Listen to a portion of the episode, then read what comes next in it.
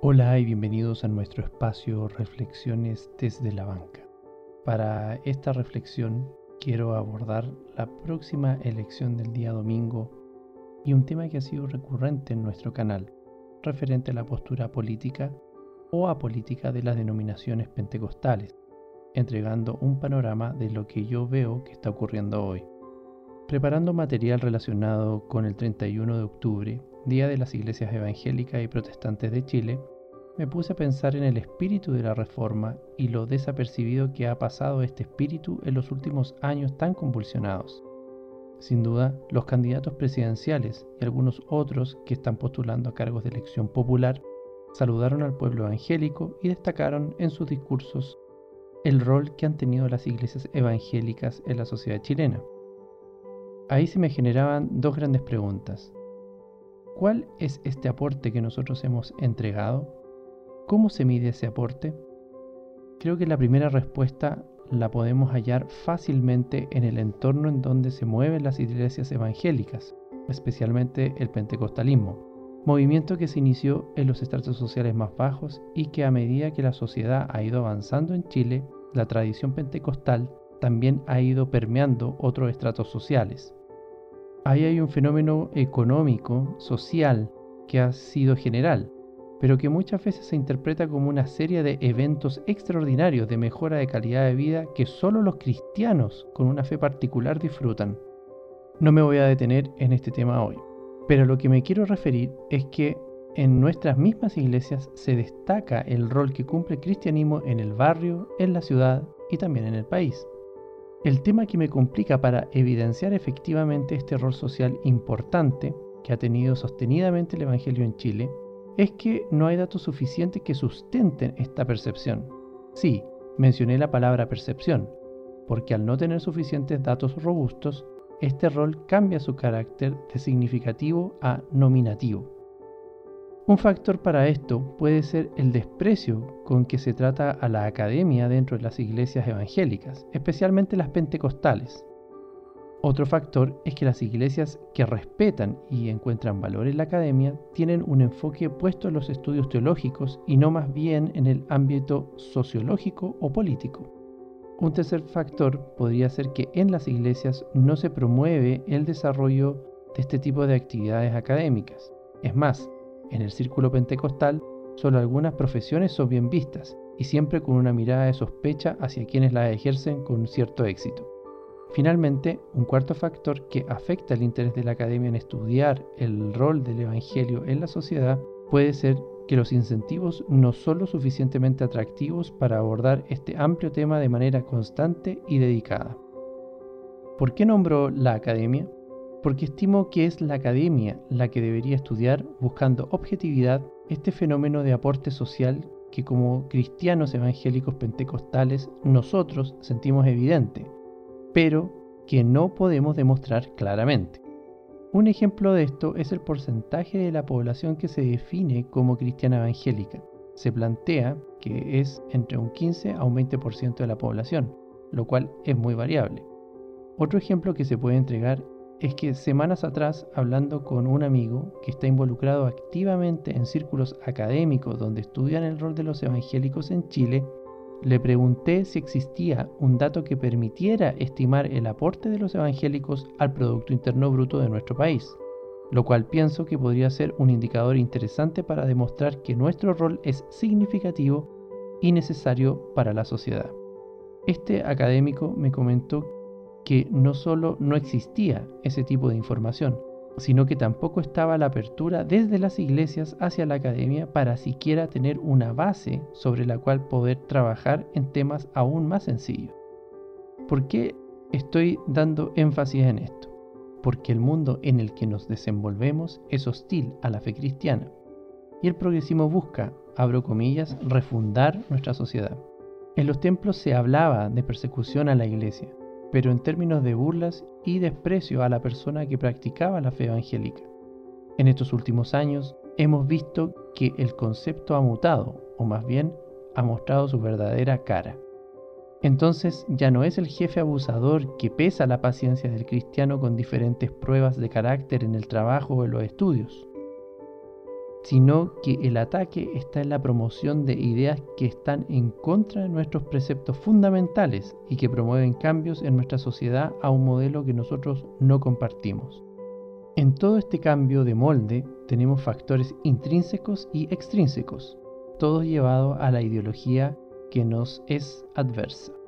Describiré brevemente el panorama en el cual nos estamos moviendo. Dentro de los factores extrínsecos tenemos el déficit hídrico, el aumento de las temperaturas, la exposición constante a nuevas tecnologías y los requerimientos energéticos que año a año aumentan. Existe una presión por los temas ambientales que aportan a que las sociedades occidentales carguen con culpas que deben ser expiadas a través de conductas dominadas por ideologías que responden también a agendas supraestatales. Ejemplo de esto tenemos en la última Conference of the Parties en Glasgow, la llamada decepcionante COP26 o también conocida como la Cumbre Climática de la ONU. En esta conferencia, su presidente Alok Sharma, tuvo un emotivo momento al contener sus lágrimas frente al resultado de las negociaciones que no tuvieron el efecto esperado. Esto no es un hecho menor, ya que el mensaje que se busca es obligar a cada país a usar métodos de obtención de energía que puedan afectar no solo a su matriz energética, sino que también a su matriz productiva dejando solo a los países que puedan implementar estas tecnologías verdes como potencias, consolidando su influencia mundial. Por otro lado, está la presencia de Greta Thunberg, persona que representa a este movimiento y que claramente está ideologizada. Bueno, ustedes se preguntarán, ¿qué tiene que ver esto con nuestra visión del mundo, nuestra visión cristiana del mundo? Este tema del cambio climático apocalíptico ha hecho aparecer varias tendencias me centraré en una en particular, las mujeres o las familias que no quieren tener hijos. Una de las razones que se presentan en este caso es que no están aseguradas las condiciones y recursos para que un niño pueda desarrollarse. Esto está explicado en un artículo titulado Eco-Reproductive Concerns in the Age of Climate Change, publicado en 2020 en la revista Climatic Change.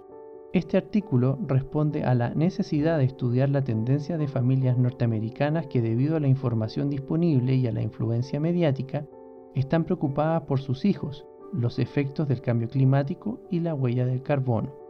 Por ejemplo, un 96,5% de los encuestados se mostraron extremadamente o muy preocupados por cómo el cambio climático impactará a sus hijos, y un 87,1% de los encuestados estaban extremadamente, muy o algo preocupados por la huella de carbono que sus hijos existentes o en sus potenciales planes de reproducción pudieran sufrir.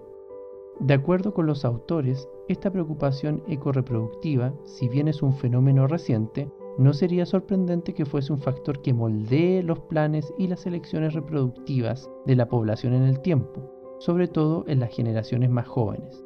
Esta tendencia está presente en Chile y está ligada a un gran tema medioambiental. Tenemos un déficit hídrico. Y menciono este ejemplo porque este es el movimiento llamado Birth Strike que ha llegado a Chile, como les comentaba. Y de hecho hay un artículo en la revista Ya del Mercurio del 5 de octubre de este año donde existen personas jóvenes que apuntan, o su razón, mejor dicho, para no tener hijos es que existe sobrepoblación en el mundo y esa sobrepoblación está dañando al planeta. Es básicamente esta premisa que si van a venir a puro contaminar y van a venir solamente a sufrir. El anterior es solo un ejemplo de las agendas que se buscan introducir a nivel mundial. También podemos encontrar la agenda de género y la agenda racial, con el movimiento Black Lives Matter en Estados Unidos y con el indigenismo en el resto del continente, todo con el objetivo de transformar las sociedades a una nueva moral. Ahora, dentro de los factores intrínsecos contamos hoy con inestabilidad política, inflación, conflictos sociales, violencia en todo nivel, corrupción a toda escala, polarización de la nación, destrucción de nuestro concepto de familia y la llegada de leyes como el matrimonio igualitario y la ley de abortos incausales. todo esto está dominado por las ideologías, por los medios que influencian a las personas. En septiembre, la Comisión de Reglamento de la Convención Constitucional excluyó una indicación sobre la libertad de enseñanza y el derecho preferente de los padres a educar a sus hijos, como tema a tratar por la Comisión de Derechos Fundamentales. ¿Qué significa esto? Que existe el riesgo de que sea el Estado quien nos indique a nosotros, los padres, cómo debemos educar a nuestros hijos y los contenidos que los niños deben aprender. Los quiero invitar a escuchar brevemente una intervención de un profesor de una ciudad llamada Tomé. En este caso, el profesor está hablando sobre el estallido delictual del 18 de octubre a sus alumnos. porque probablemente era un día de furia, ya que lo puede tener cualquier persona, lo puede tener cualquier persona, estaba rompiendo los torniquetes de metro. ¿Tú crees que esa persona es un delincuente? Agustín. Es que por un día de furia no se puede hacer acciones así. Eso se llama desorden públicos. Es un delito. Mira, Agustín, vuelvo a insistir. Tú tienes que todo pensarlo en el contexto en el cual se producen las cosas. ¿ya? Las cosas no se producen única y exclusivamente. El, ese profesor, si hubiera sido un día normal, ya si hubiera sido un día normal, probablemente esa persona no se rompe el metro no te hace, no, no, te, no, te, no te rompe los torniquetes del metro.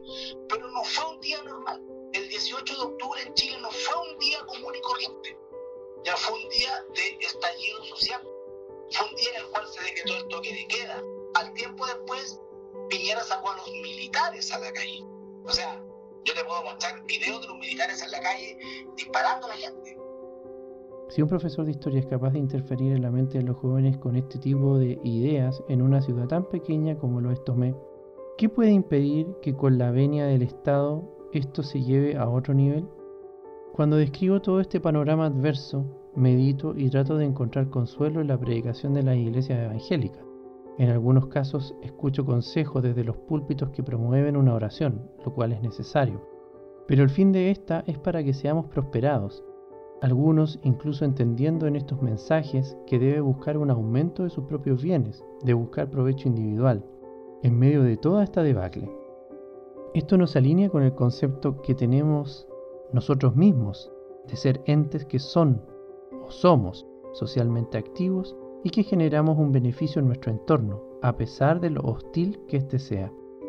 Lo que estoy tratando de decir aquí es que cuando los antiguos nos decían que el mundo nos persigue, es una realidad. Escúchame, porque quieren destruir por ignorancia o por deleite todo lo que nos hace felices, y nos quieren relegar a un plano casi inexistente, callándonos mientras apelan a nuestra intolerancia y conservadurismo. Desde este ángulo, la tentación de seguir el camino de la victimización es grande, y conversando entre amigos he podido ver que tampoco nosotros como evangélicos nos hacemos querer. Solo quiero decir que si bien el Maestro indica que el mundo nos aborrecerá, en algunos casos ese aborrecimiento no es por culpa de Cristo, sino más bien de una actitud merecida. No desarrollaré esta idea aquí porque creo que se puede abordar con mayor profundidad en otra instancia. Tal vez hoy nuestro rol social como cristianos no se puede explicar satisfactoriamente con nuestro modelo de familia y nuestra manera de concebir la sociedad. Creo que nos falta mucho por hacer en ese área y que debemos abrirnos a la academia con el fin de demostrar que nuestro modelo tiene un impacto significativo y positivo para nuestra comunidad y que no solo sea reconocido como un aporte nominativo en un año electoral. Por ahora, lo que sí podemos hacer para generar un impacto social es ir a votar a conciencia y elegir a las personas que nos representarán a nosotros, nuestros valores y nuestras ideas con su investidura momentánea de autoridad. Por lo que he leído en los comentarios de nuestro canal, la misma efervescencia polarizante que se vive en el ambiente político la replicamos en las intervenciones publicadas. Yo creo que las iglesias deben ser apartidistas, pero nuestro rol social individualmente nos llama a tener una responsabilidad política. Si no sabemos por quién votar, tenemos que hacer el trabajo de buscar y leer, informarnos. Finalmente, vayamos a votar el domingo y que se haga la voluntad de Dios.